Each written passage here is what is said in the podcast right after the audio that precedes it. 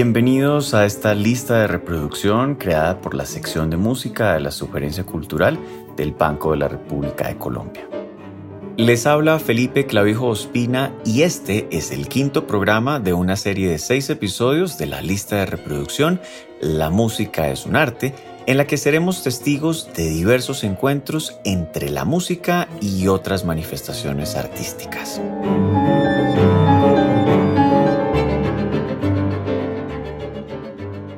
Una de las conexiones más profundas y apasionadas en el mundo de las artes, si no la más, es la que sostienen la música y el cine.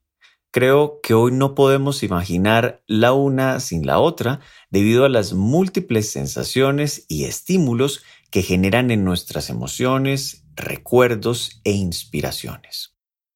Vamos a comenzar nuestro viaje por la relación música-cine con la tocata y fuga en re menor BWV 565 de Johann Sebastian Bach, símbolo inconfundible del cine de terror, de la tensión, el horror y la fantasmagoria a través de los años. La tocata inició su reinado, que aún no termina, con el cine mudo, pues los teatros de aquella época contaban por lo general con un piano o un órgano para la musicalización de las películas proyectadas. De allí la asociación de la famosa pieza con el suspenso y el horror. Algunas de las más reconocidas apariciones de la tocata se encuentran en filmes que recorren casi todo el siglo XX, como por ejemplo Dr. Jekyll and Mr. Hyde, Sunset Boulevard, 20.000 leguas de viaje submarino, el fantasma de la ópera, Rollerball e incluso en el significado de la vida de la controversial Monty Python, entre otras. Otro elemento que ha unido al cine con la música son los perfiles psicológicos de los personajes, en particular los villanos. En diversos momentos de El silencio de los inocentes, Hannibal Lecter, psiquiatra y caníbal, encontraba sosiego en diversas expresiones artísticas, así como en sofisticadas reflexiones estéticas y gastronómicas.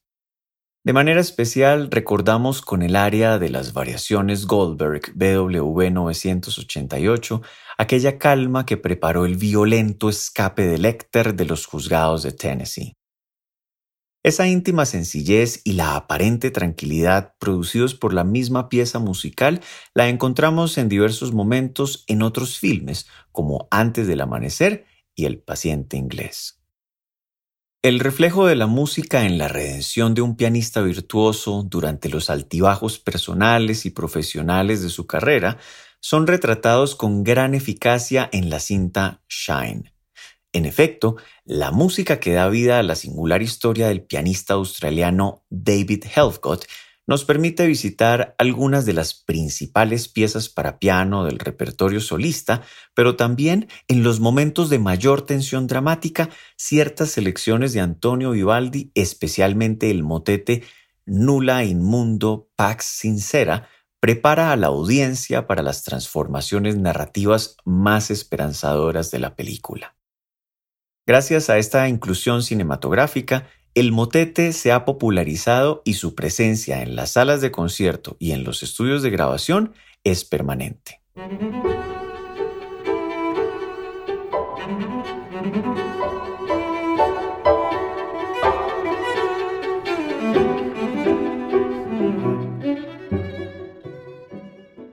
Un filme que sin lugar a dudas ha permitido el descubrimiento de la ópera de los siglos XVII y XVIII por grandes audiencias es Farinelli il Castrato.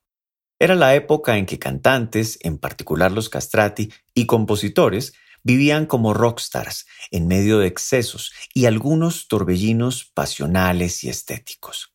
Farinelli es una obra cinematográfica magistral en la medida que logra representar la vida de los cantantes como seres humanos, con sus virtudes y miserias.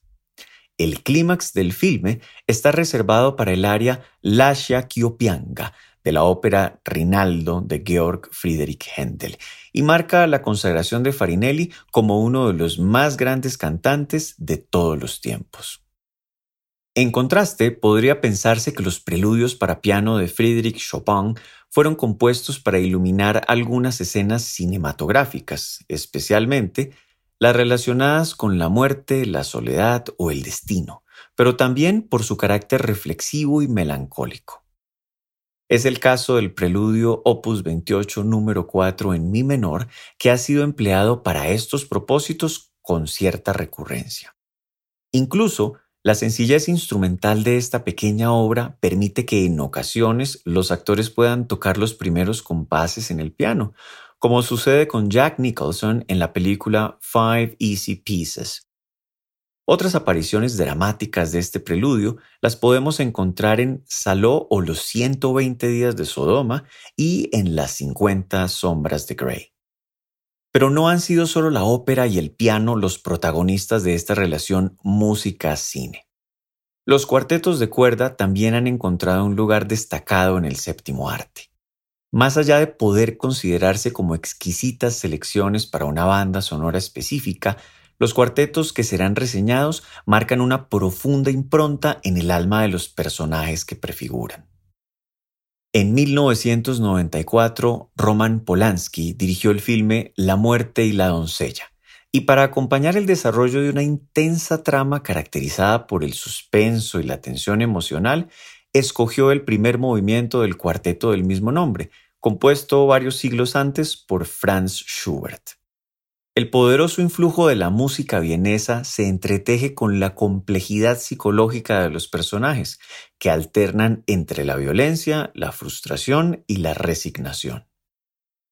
De manera similar, en la cinta A Late Quartet, el cuarteto Opus 131 en do sostenido menor de Ludwig van Beethoven refleja la intrincada vida de los integrantes de un cuarteto de cuerdas, a medida que enfrenta su eventual desintegración. Es así como las exigencias interpretativas y los retos musicales de la obra parecen traspasarse a los desafíos de la vida misma a medida que los integrantes de una aclamada agrupación alcanzan el cenit de su trayectoria profesional. Por supuesto, este episodio no podía llegar a su final sin visitar las diversas estéticas a partir de las cuales Stanley Kubrick entreteje magistralmente música y narrativa fílmica.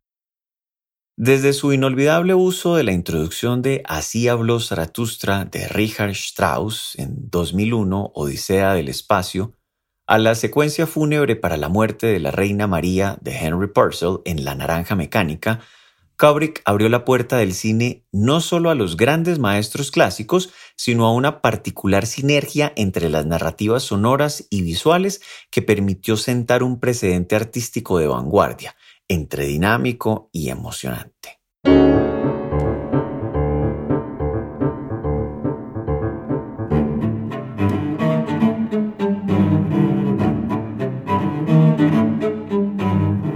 Los invitamos a escuchar la lista de reproducción La música es un arte, que se encuentra disponible en la cuenta de Spotify Banrep Cultural. La investigación y selección de la música de esta lista fue realizada por Jaime Ramírez. Los estuvimos acompañando Felipe Clavijo Espina en la presentación y adaptación de este episodio, Jefferson Rosas en la edición y montaje y María Alejandra Granados en la producción. Toda la actividad cultural del Banco de la República se encuentra en la página web www.banrepcultural.org, en Facebook como Sala de Conciertos Biblioteca Luis Ángel Arango y en Instagram, Twitter y YouTube como Banrep Cultural. La música de este podcast es parte de Conversaciones, variaciones para violín, violonchelo y piano, opus 32, del compositor Juan Antonio Cuellar, interpretada por el ensamble Lincoln Trio. Los esperamos en un próximo episodio.